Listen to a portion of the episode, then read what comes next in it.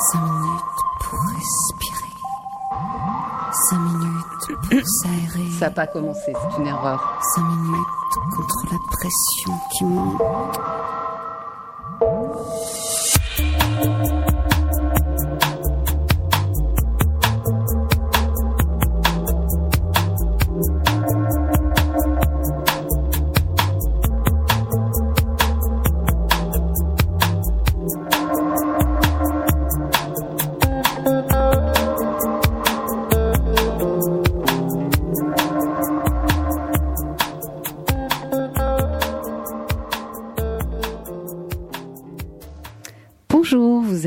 Aligre FM 93.1 à Paris. Bienvenue dans Respiration.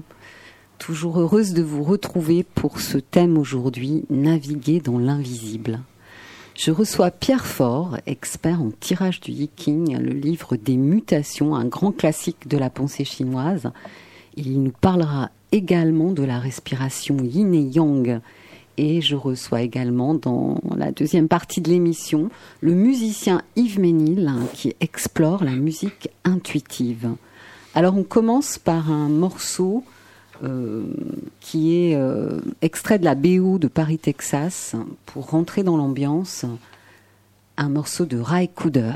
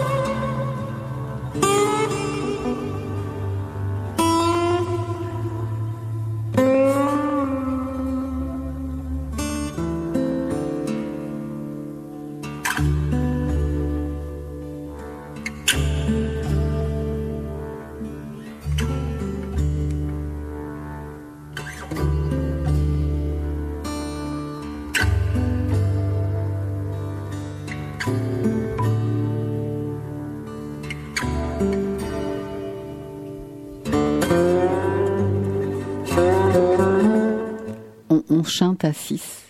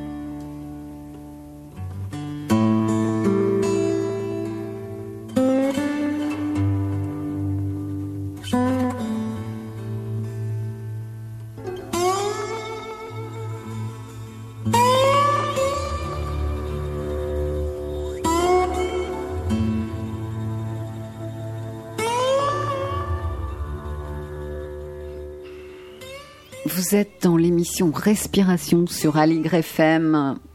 Je suis en compagnie de Pierre Fort. Bonjour Pierre. Bonjour. Vous êtes formateur, consultant, expert en, en yiking, qu'on appelle le livre des changements.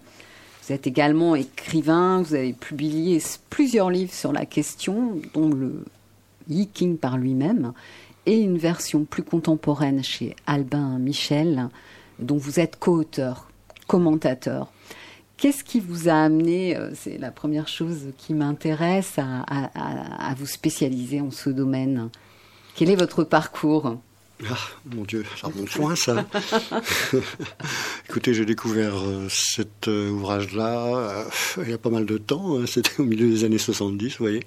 Ça ne nous rajeunit pas. Et voilà, c'était une, époque où disons, on n'avait pas grand-chose à se mettre sous la dent, on n'était pas du tout euh, au fait de tout ce qui se passait dans les autres cultures.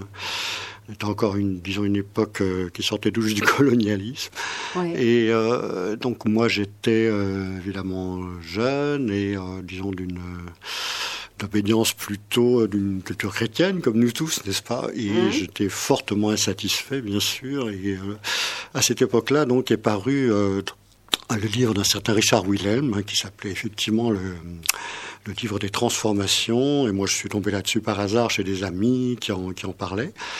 Et ça m'a tout de suite euh, interpellé. Voilà, c'était un, disons, un découpage inattendu de, la réalité, hein, puisque ce livre est constitué donc de, 64 figures. Euh, qu'on appelle des hexagrammes, puisqu'elles sont faites de, de, six traits, soit des traits pleins, euh, des traits continus, soit des traits discontinus qui sont donc une sorte de, comment dire, euh, voilà, de, de, vision du monde en termes donc que tout le monde connaît maintenant en termes yin et yang. Encore faudra-t-il faudrait-il définir un peu plus précisément.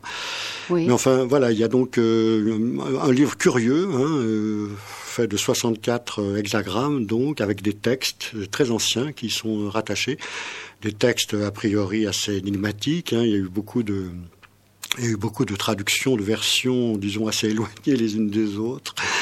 La, langue, disons, classique chinoise euh, n'étant pas, enfin, pour la traduire, disons que c'est pas vraiment une sens exact, donc il y a beaucoup de, différences dans les traductions. Mais enfin, à l'époque, cette, cette traduction-là a fait autorité pendant un certain temps et nous a permis de, donc de découvrir euh, les racines de cette euh, culture extrêmement orientale. Voilà. Et après, bon, après, bien sûr, il y a eu d'autres, euh, il y a eu d'autres rencontres. Moi, j'ai parcouru, j'ai pratiqué ce livre parce que c'est un livre qui se pratique, n'est-ce pas? Il n'y a pas simplement des textes, il y a aussi une une pratique dite divinatoire. Je mets tout de suite des guillemets parce que on en parlera peut-être plus tard, mais enfin, il ne s'agit pas non plus de, il s'agit pas de, de devinette. Hein. Il s'agit d'exploration beaucoup plus. Et il y a donc une, ou deux méthodes, soit avec des pièces, euh, soit trois pièces de monnaie, soit avec 50 tiges d'aquilé ou de bambou pour euh, et, on, peut donc euh, disons s'orienter poser des questions à ce vénérable ouvrage et on peut donc en recueillir disons des, indications souvent précieuses pour s'orienter dans la vie quotidienne. C'est vrai. D'ailleurs, j'avais noté en préambule sur votre site cette citation de Léon van der Merch. L'objectif de la divination n'est pas de deviner par sortilège, enfin à propos, je pense, du yiking, un prévisible hasard, mais de dévoiler la nécessité invisible de l'ordre des choses. Oui, la nécessité invisible de l'ordre des choses. Euh, ce qui est important, oui, dans cette citation, c'est, il dit, euh, bon, il ne s'agit pas euh, de deviner. On fait pas, voilà, je vous le disais, on ne fait pas de la devinette. On essaie de comprendre comment les choses sont organisées. On essaie de comprendre les dispositifs dans lesquels on est, on est pris si vous voulez, c'est un, euh, un abord des choses que moi je qualifierais de, psycho-énergétique, c'est-à-dire on, est, on est pris dans une sorte de, continuum de réalité qui est, à la fois interne et externe. Et euh, bah, très souvent, on est happé par ceci ou cela, etc. Et on a tendance à s'égarer un peu. Et donc, euh, cette, cette méthode, cette pratique et cet ouvrage, ces textes, permettent de, comprendre les lignes de force des situations dans lesquelles on est pris. Et euh, alors, nécessité invisible, euh, oui, bien sûr, il y a, une sorte de, souffle dans lequel on est pris, dont on sent qu'il a une certaine cohérence. Et euh, en même temps, dans cette cohérence, il y a une certaine, liberté, il y a une créativité, une inventivité, et donc il y a quelque chose qui nous, qui nous échappe, et je dirais presque c'est bien que ça nous échappe, parce qu'il y a tout le temps cette manie, je dirais humaine, de vouloir tout, et très occidentale, hein, de vouloir tout contrôler, de vouloir tout maîtriser, etc. Et quand on est dans cette, dans cette sphère-là du Yitzing, il y a, il y a donc cette respiration yin-yang, c'est-à-dire qu'il y a des choses qui sont plus visibles, des choses qui le sont moins. Et euh, ce qui est intéressant lorsqu'on le pratique, c'est justement de se mettre dans l'état où on peut voir émerger des choses qui viennent de bah, de notre terreau de réalité, de les voir, de voir comment elles sont en train d'émerger et puis de participer à leur euh, éclosion ou non si elles vont pas dans le bon sens. Voyez, donc c'est pas du tout la divination au sens oh j'aurais bien savoir ce qui va m'arriver. Oui. Euh, je dis souvent aux gens je ne suis pas Madame Irma, ne posez pas de questions, c'est vous qui êtes responsable de votre réalité. Mais on essaie de comprendre donc les, lignes de force des situations et de, euh, de se positionner au mieux pour les faire évoluer dans un sens bah, qui soit euh, euh, épanouissant, plaisant, agréable, euh, etc. Oui, c'est pour ça que j'avais, j'ai appelé, j'ai donné le thème de naviguer dans l'invisible hein, à cette rencontre entre vous deux. Et on peut dire en quelque sorte que le, le yiking nous aide à connaître l'énergie dans laquelle nous sommes sur un projet, par exemple. On peut questionner le livre, savoir euh, quelle est l'énergie pour euh, ce projet qui me tient à cœur. Oui, je dirais plus quelles sont les énergies. Les énergies. Parce que donc, euh, je vous disais, c'est donc fait de ces deux polarités yin et yang mhm. qui sont à l'origine très simples. Hein.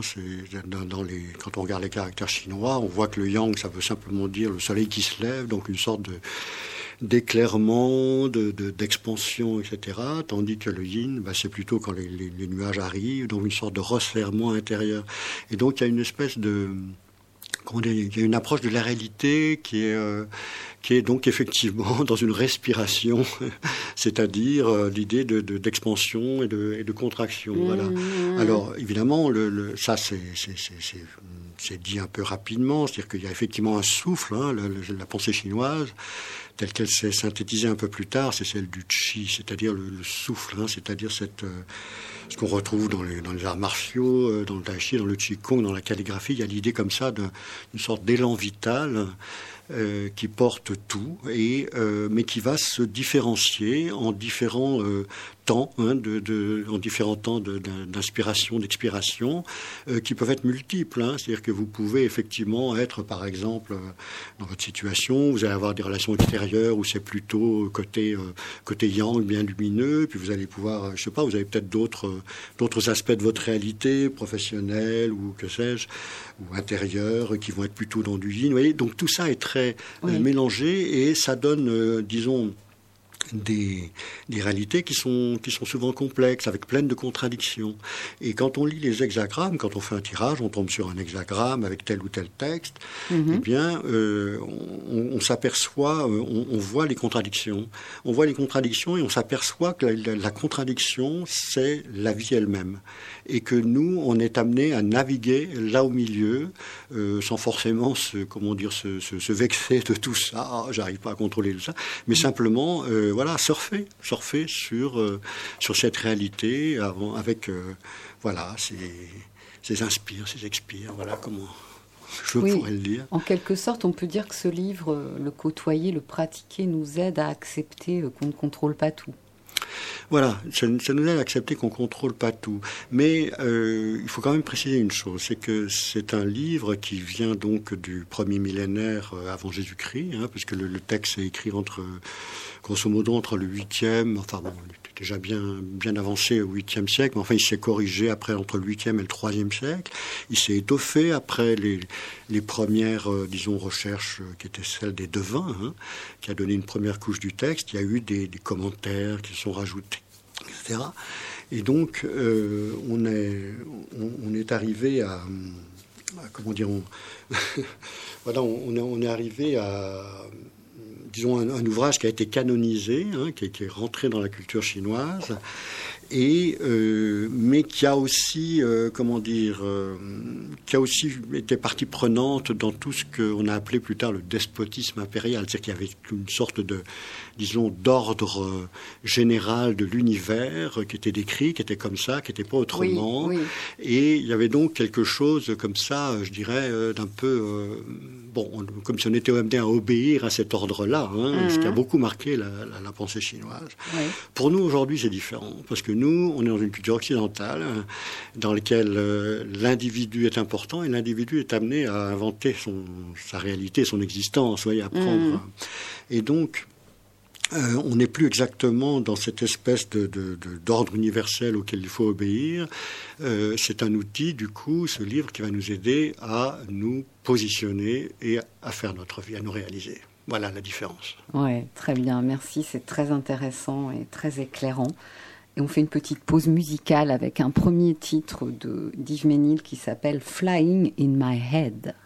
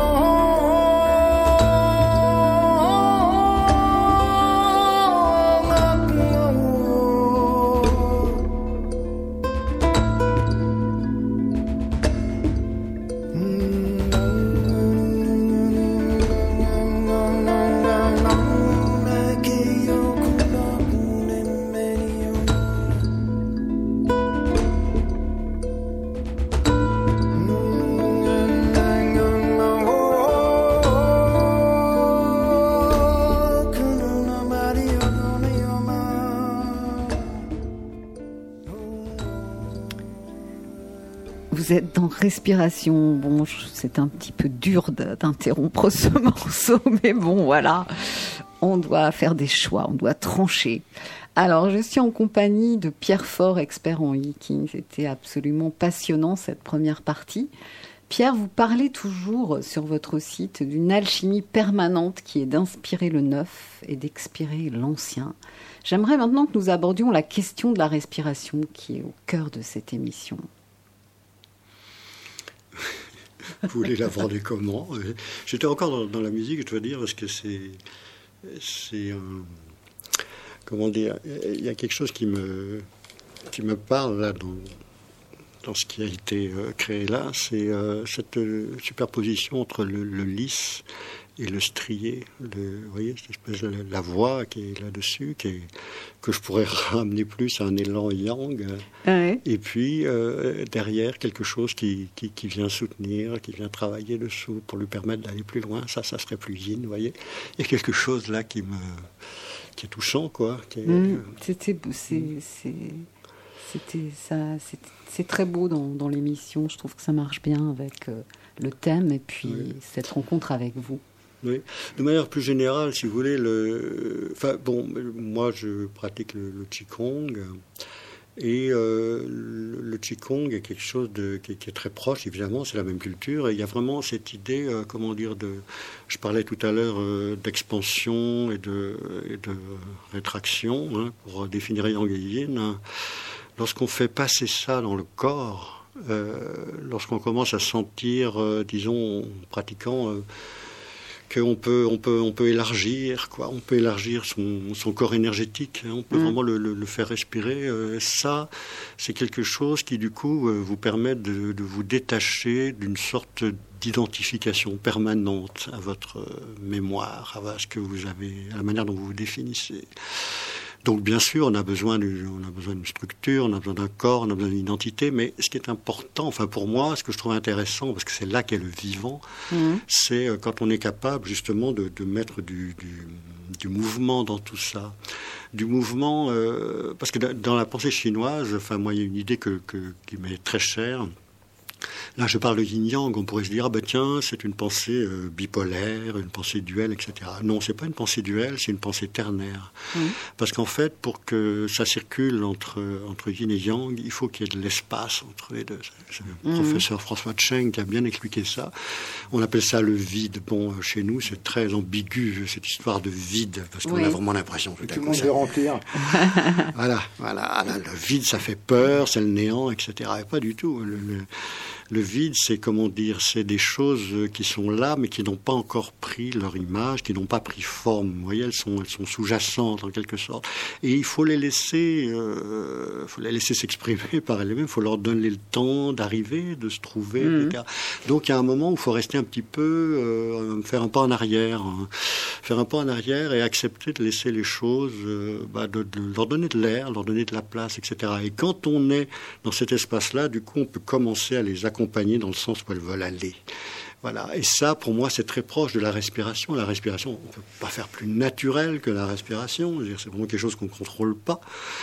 Et si on prend ça comme euh, modèle, eh bien, on peut, on peut sans arrêt, euh, comment dire, revenir à sa respiration. On peut sans arrêt se dire, euh, déjà revenir dans le corps, et puis après en esprit, aussi se dire, bah tiens, voilà, il y a telle chose qui est en train de s'évanouir, puis il y a telle chose qui est en train d'arriver, et hop, on remet de l'air dans tout ça, et on, reprend. Euh, on reprend pied dans une, réalité créative. Mm. De l'air et de la fluidité. Hein, parce que je trouve que ce qui caractérise aussi beaucoup le Qigong, c'est cette possibilité d'être fluide en haut, plus enraciné en bas.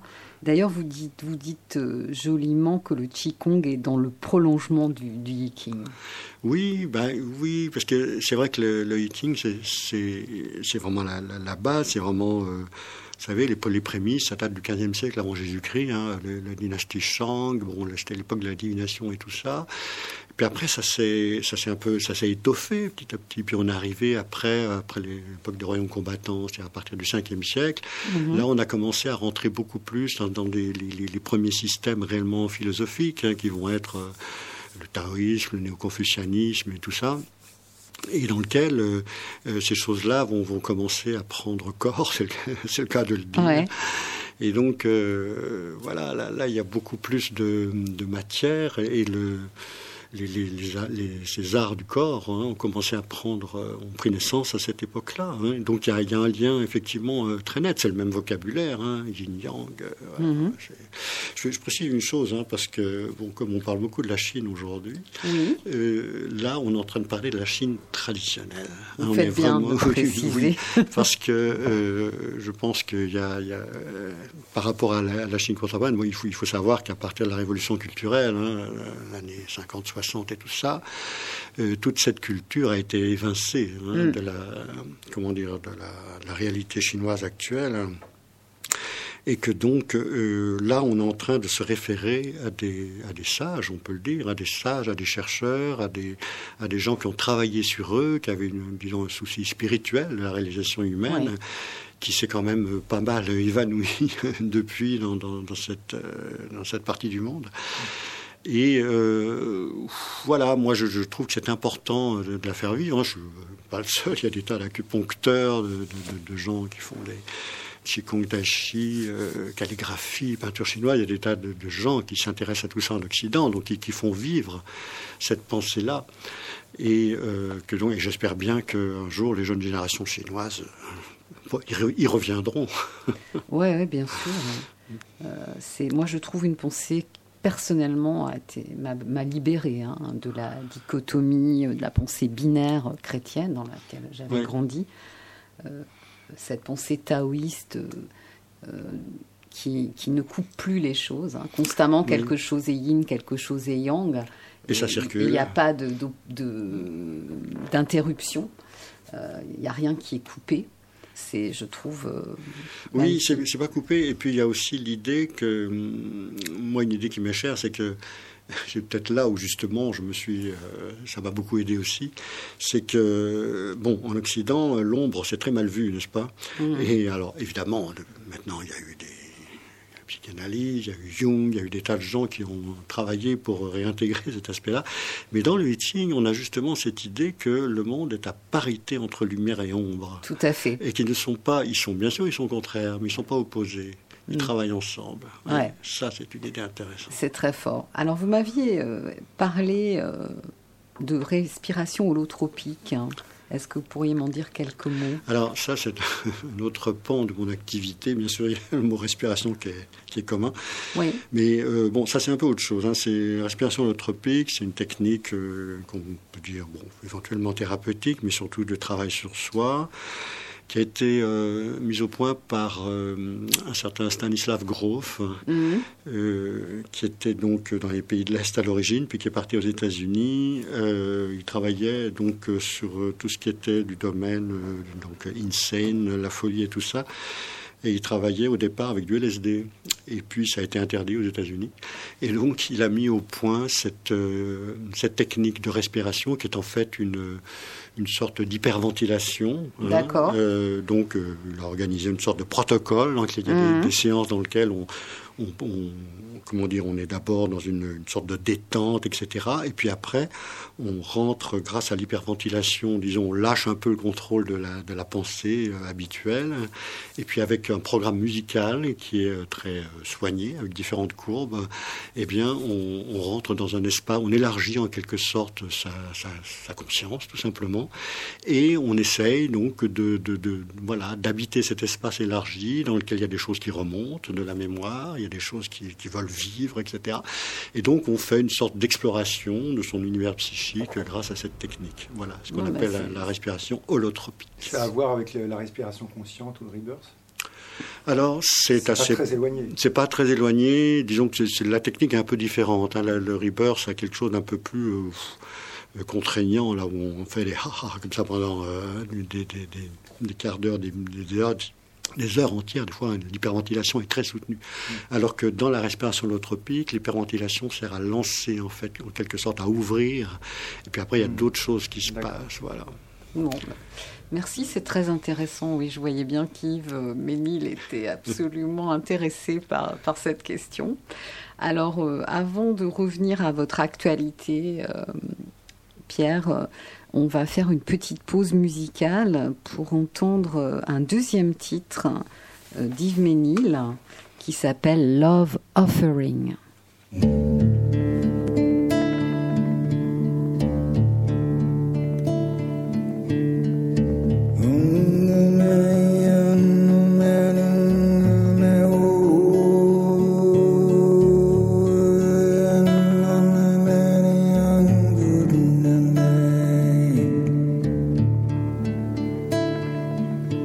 Soon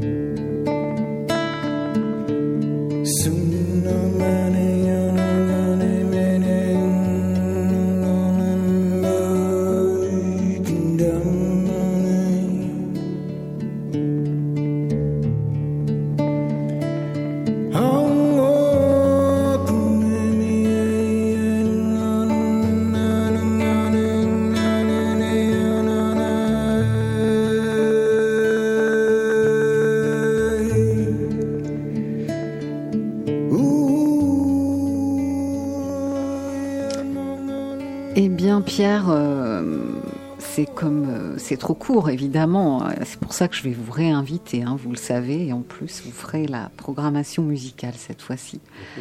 Mais vous étiez en belle compagnie musicale aujourd'hui. Hein, je crois que ça vous a plu. Oui. Euh, ouais.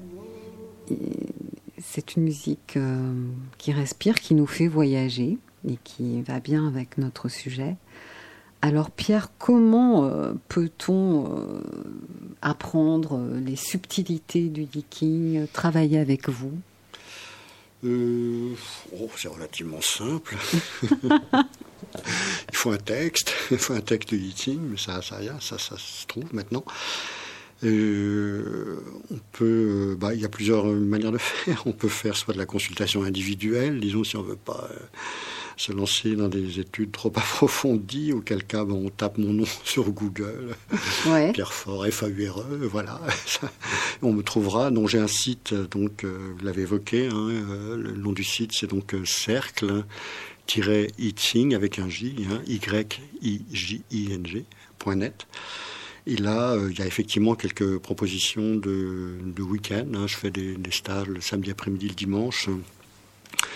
Euh, voilà, donc là, alors il y a aussi sur mon site des, comment dire, des possibilités de, travailler seul. hein. Je peux diffuser des stages que j'ai déjà faits, des stages d'initiation, ou sur différents sujets, voilà, qui peuvent intéresser les gens. Voilà, puis je fais aussi quelques ateliers, euh, des ateliers, euh, je j'entends plus rien. Oui. Euh, ça, ça sera plutôt à partir de, de janvier où je ferai un, un dimanche d'atelier par mois où les gens peuvent s'initier à la pratique et euh, voilà, voir, euh, découvrir ça à propos de, disons, de thématiques personnelles qui leur sont chères, peuvent interroger et confronter leur réalité à ce que propose cet ouvrage. En tous les cas, moi, euh, à titre personnel, avant d'a- d'avoir créé l'émission, j'avais pris une consultation avec vous. Et j'en ai, ça a été un, un moment riche et intéressant. Et euh, vous écrivez quelque chose en ce moment, peut-être? Euh, oui, oh ben, vous savez, on, on écrit, on écrit toute sa vie, hein. on compose toute sa vie. oui, bien sûr, j'ai des, articles et des, des travaux en préparation. Oui, mais on en reparlera peut-être. D'accord. tard. Par- Voilà. Parfait. Ben, merci beaucoup pour votre venue, Mais Pierre. merci pour votre invitation et merci pour la musique aussi. Eh bien, euh, oui, on est sur Respiration au pluriel sur Aligre FM 93.1 Paris. J'accueille maintenant mon deuxième invité, le musicien Yves Ménil. Bonjour. Bonjour Yves, vous allez bien? Ça va bien. hein Alors, euh, moi, je suis l'obsédée du parcours. hein. Quel est votre parcours en tant que musicien? Qu'est-ce qui vous a amené à cette démarche si particulière qu'est l'improvisation? Euh, bah, Il y a d'une part un, parcours relativement classique de musicien comme beaucoup d'autres qui passe par euh, bon, un peu de classique, de rock, un peu de jazz, puis beaucoup de, de voilà de Une recherche une- personnelle. Et l'autre versant, c'est le côté musical, et l'autre versant, c'est que j'ai commencé la méditation transcendantale à 20 ans. D'accord. La méditation transcendantale de celle que pratique David Lynch? Oui. D'accord. Vous avez le fameux euh, mutra. Mantra. Mantra, ouais. Vous avez le fameux mantra, non pas mudra, c'est autre chose. Mantra, Donc, on va dire que les deux combinés, au bout d'un certain temps, Ça marche bien ensemble ça, ça, ça, ça, induit, ça donne une direction Ouais. inévitable. Et euh, donc, on- voilà, il y a cette euh, dimension intérieure que j'ai trouvée grâce à la méditation, que je vais explorer aussi à travers la musique, Mhm. Voilà. qui c'est devenu complètement naturel maintenant d'aller dans cette direction-là. C'est le moment présent, en fait. hein. Oui, c'est ça. Euh, La, la méditation nous, nous ramène au moment présent. Et, Ouais. et en musique, euh, et, et j'ai observé, euh, puisque je suis musicienne moi-même, que j'ai des amis euh, qui sont musiciens aussi, qui pratiquent, dont euh, Laurent Mallet, qui est- que j'avais interviewé euh, au sujet de la méditation il y a quelque temps, euh, bah, lui, aussi, ça l'amène vraiment de plus en plus à l'improvisation. La méditation? Il y a quelque chose d'assez logique là-dedans. Oui, quand même. Hein, hein, oui. Puisque la musique étant le langage de l'invisible, euh, à force de travail, après, ça devient euh, naturel pour nous de nous exprimer avec ce, ce médium. Mm. Et, et donc la méditation nous permet de lâcher, Oui, en quelque sorte. oui, oui. Enfin, je généralise, hein, Yves, mais Non, mais ce qui- souvent, en fait, euh, ce qui est étrange, c'est que la musique est le, le- effectivement un art de l'instant présent. Mhm. La plupart du temps, on fait des choses qui sont écrites, donc on n'explore pas l'instant présent. On travaille sur des partitions, donc on va Mhm. être en représentation pour jouer quelque chose qu'on a déjà travaillé, Mhm. mais en fait, il y a quelque chose qui n'est pas euh, complètement aligné quelque part. Parce qu'on joue quelque chose du passé, alors que l'exploration de l'instant présent, dans l'instant présent, dans un art de l'instant présent, c'est euh, et je voilà, c'est intéressant et les gens sont euh, réceptifs à ça. Mm. Euh, beaucoup, enfin les, les gens qui écoutent. C'est- un risque qu'on prend, que le musicien Ah, que vous total. prenez, qui est de se jeter un peu dans le vide. c'est un funambule. Ouais, et alors qu'on a observé parfois que certains musiciens du classique avaient du mal à improviser, parce qu'ils sont tellement habitués à travailler dans un cadre. Donc euh, on retrouve ce- cette liberté dont vous parliez, Pierre, et dans cette façon d'appré- d'appréhender la musique, je trouve. Alors votre parcours est jalonné de rencontres aussi avec d'autres musiciens. On va l'entendre avec euh, les morceaux suivants euh, que j'ai sélectionnés. Il y a notamment euh, Jérémy Natak hein, qui joue du handpan. Natag. Natag, pardon. Euh, et puis, euh, dans quelques instants, on va écouter Le bord du fleuve avec Patrick Deserre, qui lui euh, joue de la cora, je crois. Voilà. Un magnifique instrument. Oui. Et voilà comment se, se- se sont passées ces rencontres. Alors, la rencontre avec Patrick, c'est assez amusant. C'est que j'ai vu une, une vidéo d'une amie sur Internet qui animait un stage de, de danse. Et il y avait des musiciens, dont lui. Et j'ai un moment, j'ai vu, j'ai vu ce qu'il jouait, j'ai pu avoir ses coordonnées, je l'ai contacté. Puis il habitait dans l'Ardèche. Donc, à un moment où j'étais dans le sud, je suis allé le voir. Et euh, on a fait cet enregistrement pendant une journée, et puis euh, j'ai sélectionné ce morceau. Et j'ai euh, enregistré, on, on a filmé aussi, et donc il y a une vidéo de, de ce morceau. Oui, tous vos morceaux, enf- enfin les morceaux en tous les cas sur votre site, votre musique sont souvent euh, sur YouTube avec euh, le filmage de la, Oui, oui, oui. du- de, le- de la session. En fait, tout ce que je, tout ce que je joue, je, parce que je joue sur les marchés, tous les concerts que je fais, j'enregistre en multipiste et je filme. Et quand il y a un morceau qui est bien, ça finit sur YouTube. C'est bien, c'est un joli fonctionnement. Et euh, concernant Jérémy, Jérémy, c'est lui qui m'avait contacté au départ et je suis allé le voir à un de ses concerts. Et euh, il m'a convié après son concert à enregistrer chez lui un- une vidéo. Et c'est une époque où il faisait une vidéo par semaine. Et euh, ça a été le point de départ de, de plusieurs concerts. Notamment, on est parti euh, au Maroc ensemble. On a fait des concerts euh, à la péniche Anaco. Donc il y a voilà, il y a une vraie alchimie avec lui. Mhm. Euh, une alchimie des sons, une alchimie, une présence. Il est vraiment à fond dans, dans, effectivement cette exploration de l'instant présent. Il a une réactivité euh, impressionnante. Mhm. On, on peut vraiment s'appuyer l'un sur l'autre. Voilà, il est multi-instrumentiste aussi. C'est vraiment un bonheur total de jouer avec lui. donc là un vrai, une rencontre avec un vrai Ah ouais, ouais. complice. Ouais. Et il y a aussi Fabrice de Greff.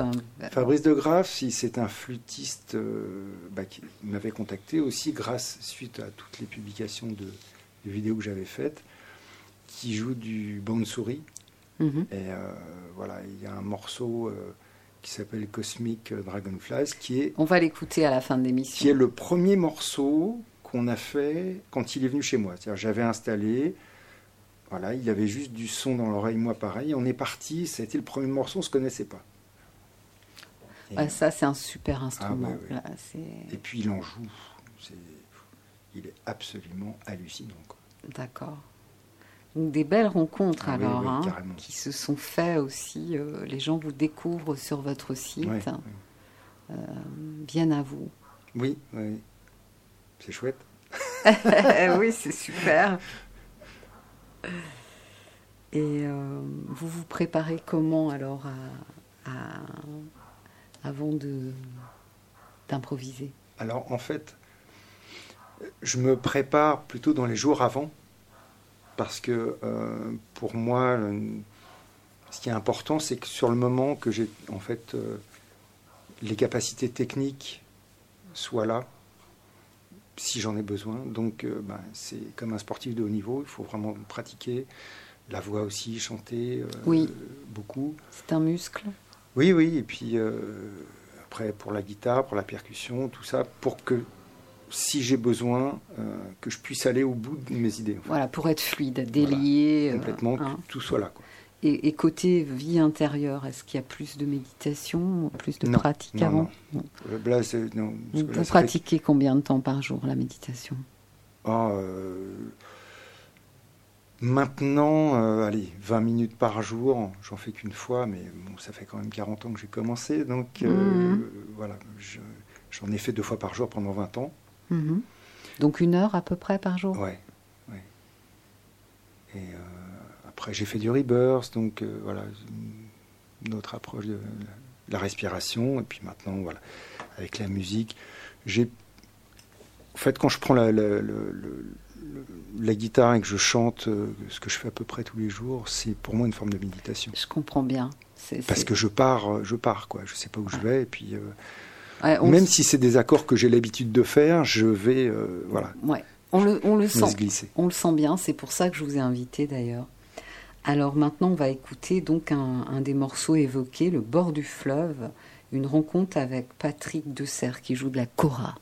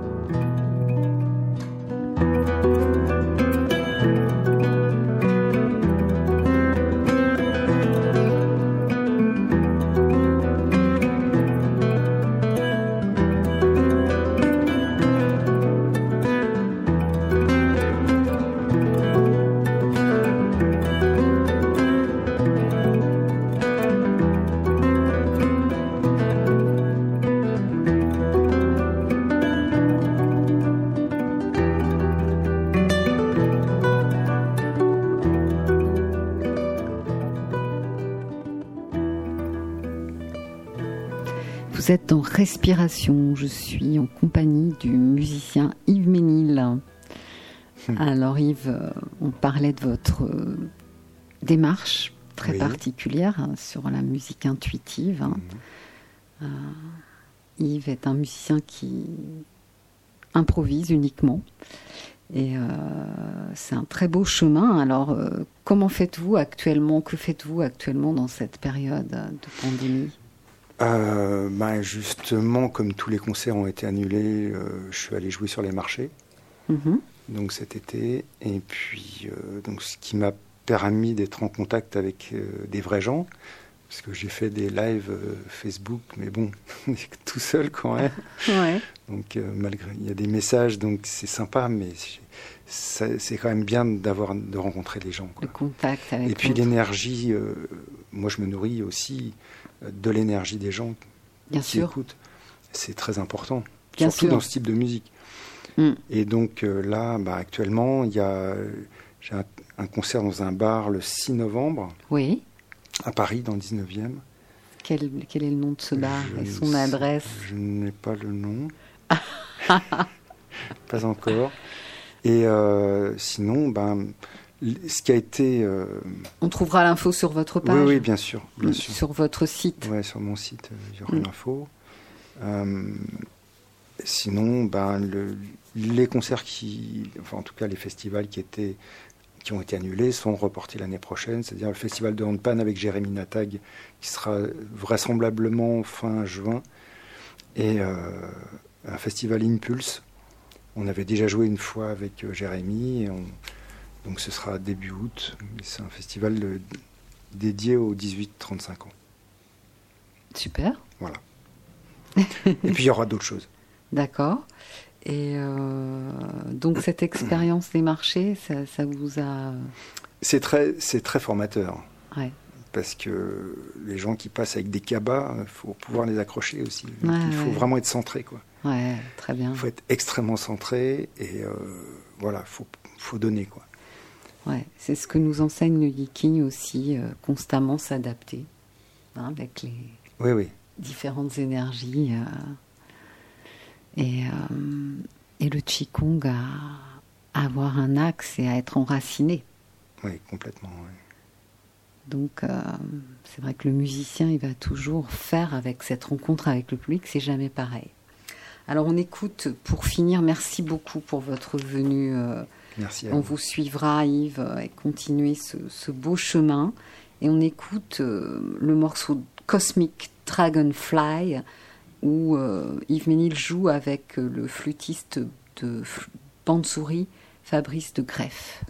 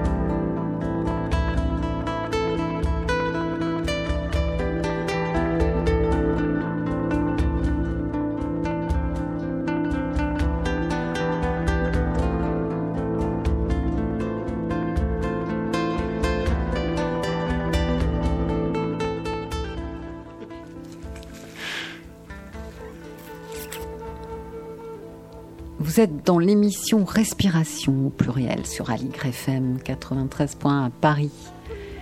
Eh bien, euh, le 2 octobre, je me réjouis d'accueillir une femme très inspirante, Mishka Seliger-Châtelain, pour la parution de Mishka, la grande dame du cannabis. Et notre thème sera cannabis et spiritualité. J'ai pris grand plaisir à faire la programmation musicale de l'émission de Mishka. Ne manquez pas nos prochains rendez-vous cet automne avec des intervenants précieux, comme toujours. Euh, nous aurons le maître zen Pierre Philippon. Euh, ne manquez pas cette occasion d'entendre sa parole juste et vibrante. En novembre, je recevrai Fabrice Midal, toujours sur la question de la méditation, pour la parution de son dernier livre. Et puis, euh, j'ai la chance également d'interviewer Kevin Turner pour Chaman Céleste. Vous pouvez m'écrire à respiration au pluriel at aligrefm.org. Un grand merci à Julie Pétrin et Axel Dumez et leurs camarades pour la prise de son. C'était très bien. Merci de nous avoir écoutés. Bonne journée à tous, à toutes. Prenez soin de vous et des autres.